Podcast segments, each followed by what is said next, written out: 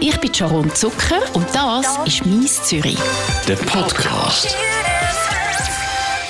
Ich bin hier im Maskenraum vom Schweizer Fernsehen, vom SRF, mit der Katja Stauffer. So schön hat es geklappt, Katja. Ich freue mich sehr. Danke vielmals, dass äh, ich da der Rede und Antwort stehe in deiner Sendung.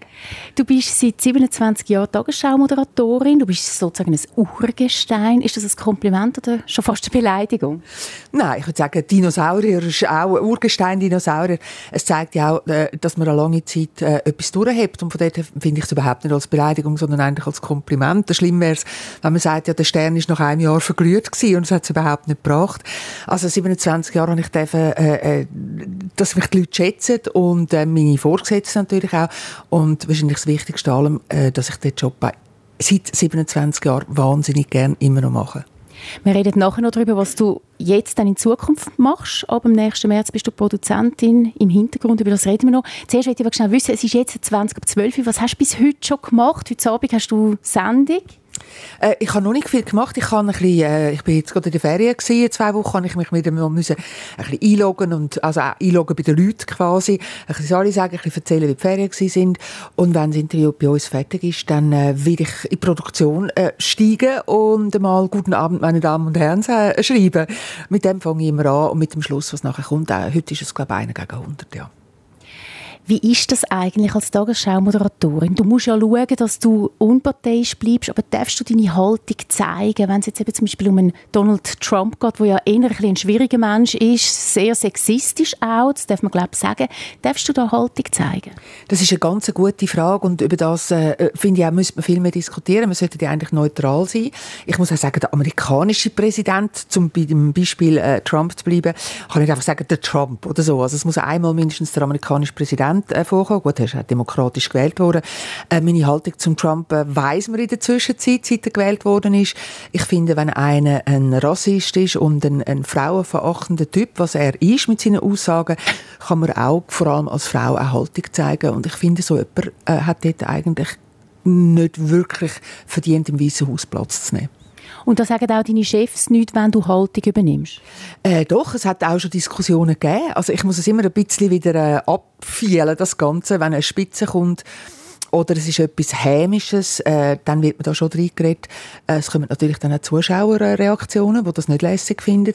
Ich finde aber doch bei einem Mann äh, wie einem Trump, der über Frauen auch so redet und grab them by the pussy und so weiter, alles, was man kennt, äh, äh, der muss man, finde ich, kann man Haltung zeigen, ja.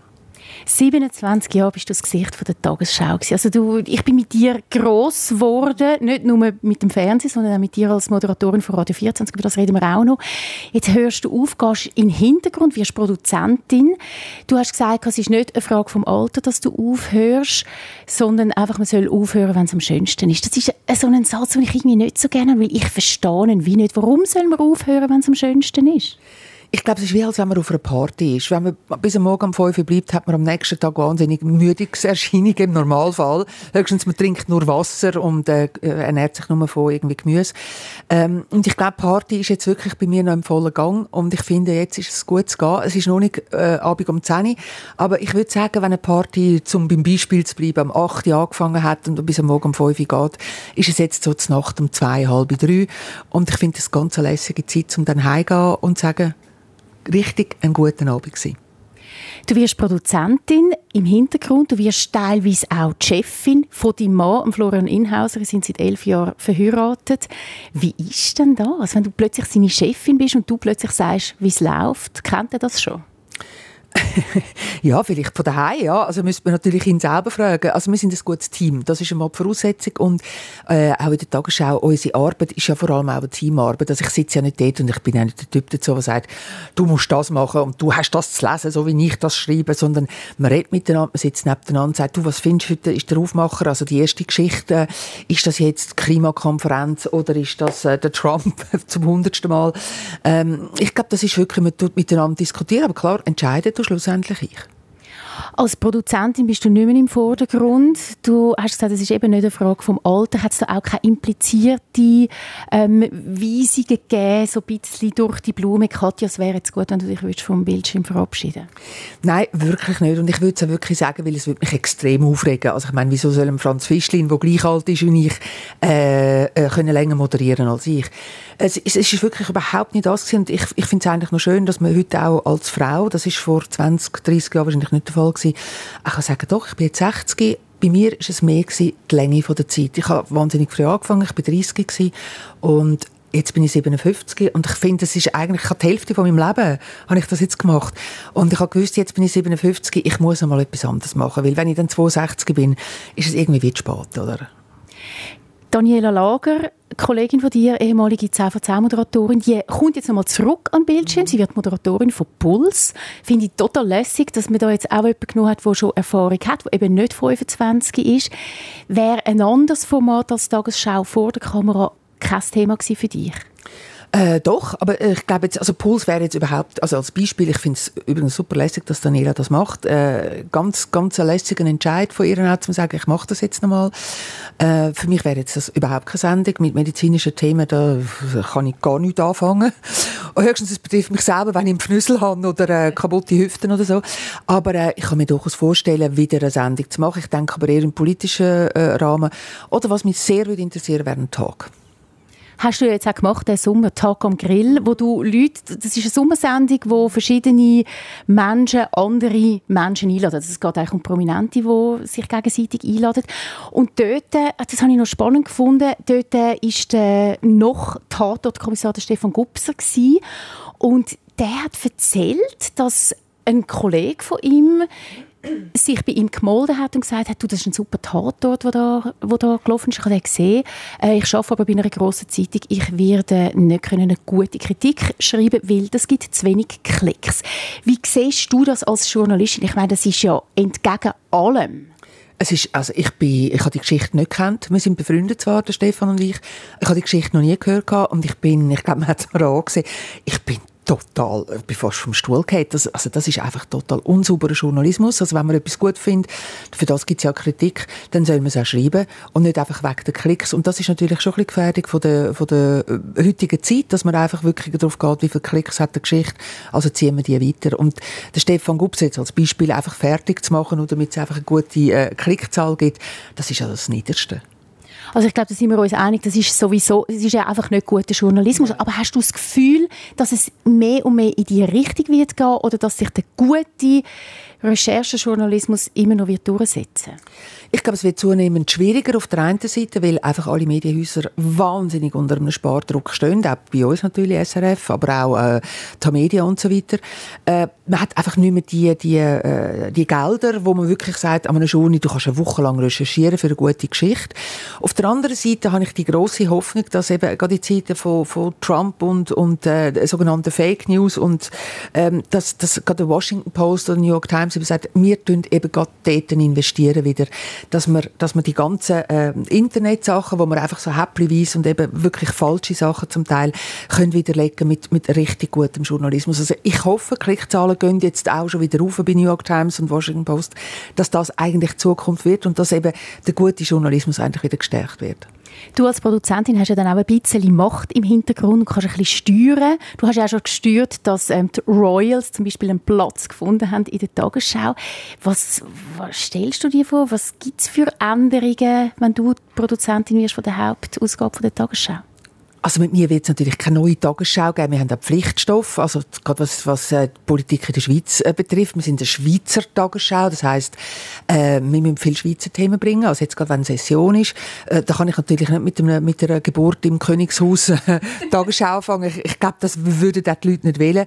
Aber äh, es kommt vielleicht mal ein Sujet rein, wo ich jetzt gesehen auf dem Bildaustausch, ähm, dass, dass man sagt, hey, da ist jetzt irgendwie, ich weiß auch nicht, irgendwie eine Kunstgeschichte oder so, wo man sagt, die könnte man doch noch reinnehmen und gut bearbeiten. Ähm, ja, und der, der, Moderat äh, der Kollege von der Produktion würde dann vielleicht eher sagen, komm, wir machen irgendwie noch die 47. Etappe von irgendeiner Tour oder irgendetwas, wo ich jetzt zum Beispiel finde, naja, interessiert mich jetzt weniger, oder? Also ich finde, man muss auch mehr für die Frauen ein bisschen machen, der Tagesschau, und ich hoffe, dass ich dort ein bisschen Einfluss habe. Wie viele Produzentinnen hat es bei der Tagesschau, also Frauen? Im Moment keine, also in der Hauptausgabe. Also, also du bist die Erste? Nicht die Erste, aber äh, ich bin die Dritte. Äh, die Alexandra Gubbs ist, Korrespondentin in Paris geworden und äh, dann hat es nochmal jemanden gegeben, das ist Regula Messerli und die ist meine Chefin. Also ich bin, im Moment ist es ein reiner Männer, es sind fünf Männer, einer lässt sich jetzt pensionieren und die Chance habe ich eben ergriffen und gesagt, so, das ist jetzt mein Moment.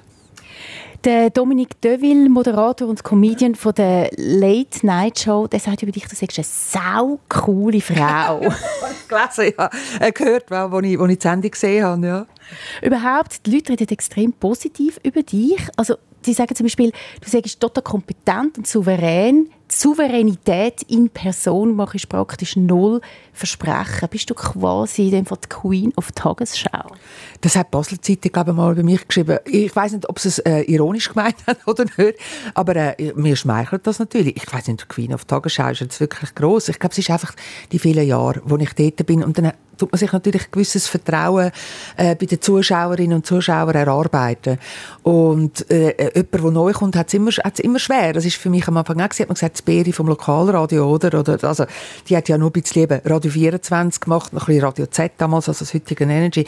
Die hat ja von Tut und Blasen keine Ahnung. Ich glaube, es ist eine Frage ein bisschen von der Zeit. Und, ähm, ja, vielleicht auch ein bisschen vom Alter. Also irgendetwas Gutes muss ja haben, als älter werden. Es hat doch viel Gutes. Also wenn ich dich so anschaue, ich meine, du strotzest vor Energie, total. Ja, nicht immer. Also eben, es zwickt und zwackt. Eben, kannst schon Hüften operieren lassen. Jetzt kommt dann irgendwann mal die, die andere. Ähm, also, das ist natürlich schon etwas. Der Energieabfall kommt so ein bisschen ab 50. Also, alle, die da zuhören, haben keine Angst vor dem Älterwerden. Aber es kommt. Es ist, man ist nicht mehr 30. Es ist wirklich ein Unterschied. Und man braucht ein bisschen mehr Zeit für sich selber. Also, das ist mir, geht mir so. Und eben, wenn wir beim Bild noch von der Party bleiben, ich weiss nicht, ob ich bis am Morgen um 5 Uhr noch an einer Party sein könnte, so wie früher. Und dann gehst du schnell heim, duschen, Kaffee trinken und dann gehst du wieder arbeiten. Früher habe ich das gemacht, das könnt ihr heute nicht. Der Florian und du, ihr arbeitet beide bei der Tagesschau. Ihr habt irgendwann einmal, das ist glaube 2011, sie sind bei Glanz und Gloria gewesen, wie ich oder du, und mhm. ihr sind so lustig. Ich bin fast, ich habe das jetzt nochmal Glück, ich bin fast gestorben vor Lachen. Da ist es darum gegangen, wer besser tanzt. Und dann sagt der Florian zu dir, du tanzt besser, aber komisch. ja, ich weiß auch nicht, wie er das gemeint hat. Äh, ich weiß es nicht. Ich weiß nicht, was er gemeint hat. Echt nicht. Also kannst du tanzen? Äh, ja, also wie, wie normal einfach. Ich habe jetzt nicht irgendwie Foxtrot und so die klassischen Standardtänze, die habe ich irgendwie nie begriffen. Ich bin zwar mal in einer Tanzschule mit meinem damaligen ersten Freund, das ist sehr lange her, also 40 Jahre oder so. Ich habe das irgendwie nie begriffen, wie Walzen geht und so. Aber ich tanze auch wahnsinnig gerne. Ihr scheint einfach einen total guten Humor haben zusammen. Also ist das immer noch so oder ist das vor ein paar Jahren einfach gewesen, als ich das gesehen habe? Ich glaube, Humor ist sowieso ein Gleitmittel für ganz viele Sachen, auch wenn man Probleme hat. Humor ist für mich ähm, unabdingbar im Leben und ich bin auch gerne mit humorvollen Leuten zusammen. Jemand, der überhaupt keinen Humor hat, kann man das gar nicht vorstellen, wie man durchs Leben kommt. Du wohnst mit deiner Familie in Erlenbach. Das weiß man von dir. Sonst weiß man nicht so viel von deinem Privatleben. Klar, du bist mit dem Florian Inhausen verheiratet, hast zwei erwachsene Söhne über 20. Aber machst du das bewusst, dass du dein Privatleben so ein bei dir behaltest? Äh, ja, ich glaube, das ist schon eine bewusste Entscheidung dass ich nicht will, ich bin so in der Öffentlichkeit ausgestellt um halb acht, dann muss ich das eigentlich nicht noch privat haben. Und äh, ich finde es total gut, wie es ist. Ich tue mich auch zurückhalten, verweigere mich äh, den sozialen Medien. Ich bin weder auf Facebook, noch auf Instagram, noch bin ich bei Twitter. Äh, und ich, mir ist es total wohl. Also, also ich kann sein, wie ich bin. Äh, die im Quartier kennen mich.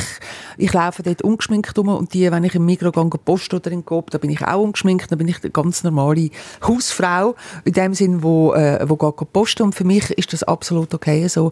Und ich habe überhaupt kein Bedürfnis, mich irgendwie da weiter aus dem Fenster zu lehnen. Also wenn du in Erlenbach in die Body gehst, dann nachher kommen nicht die Leute auf dich zugestürmt und wollen alle etwas von dir?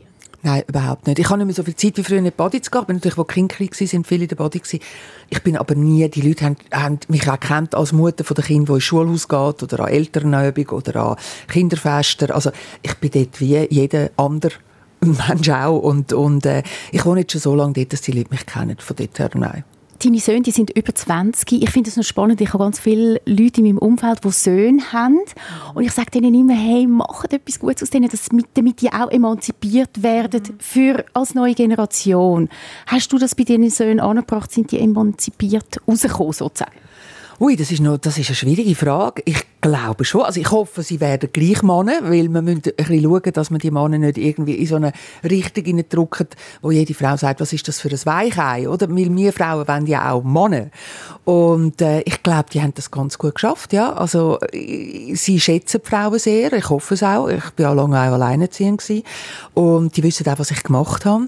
Und, aber klar, sie sind nach wie vor Männer und keine äh, halbe Frauen. Aber übernehmen Verantwortung im Haushalt und können auch kochen zum Beispiel. Oder waschen.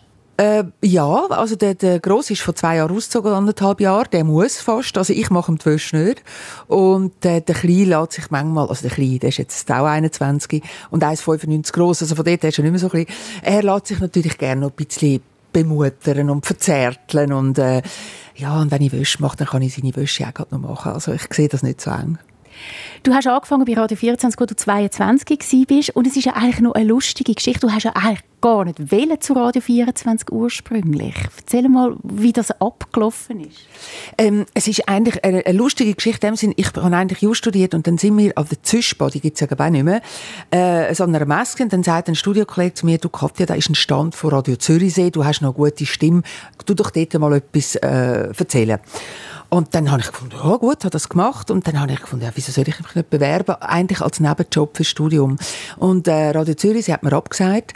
Und dann haben wir mit der S3 noch damals DRS3 beworben für die Nachtschicht und die haben gesagt, ah, ich tue nicht Deutsch und mein, mein Hochdeutsch sei viel zu perfekt. Und, und dann haben sie aber gesagt, doch, ich könnte eben für die Nachtschicht kommen, ich würde nur glaub, 1000 Franken verdienen oder so. Also wirklich wenig. Und dann habe ich mich bei Radio 24 beworben und der Roger Schawinski hat mir dann die Chance gegeben und ich habe vor allem mehr verdient. Es ist mehr ein bisschen das Geld gewesen, ehrlich gesagt, weil ich eine eigene Wohnung ein Auto und alles, also ich habe mein Leben selber müssen finanzieren und nicht können von 1000 Franken leben. Und mir hat es dann so gut gefallen beim Radio, äh, wo, wo wo ich bis heute ein irrsinnig spannendes Medium finde, äh, dass ich eigentlich geblieben bin und ähm, mein Studium dann aufgegeben habe.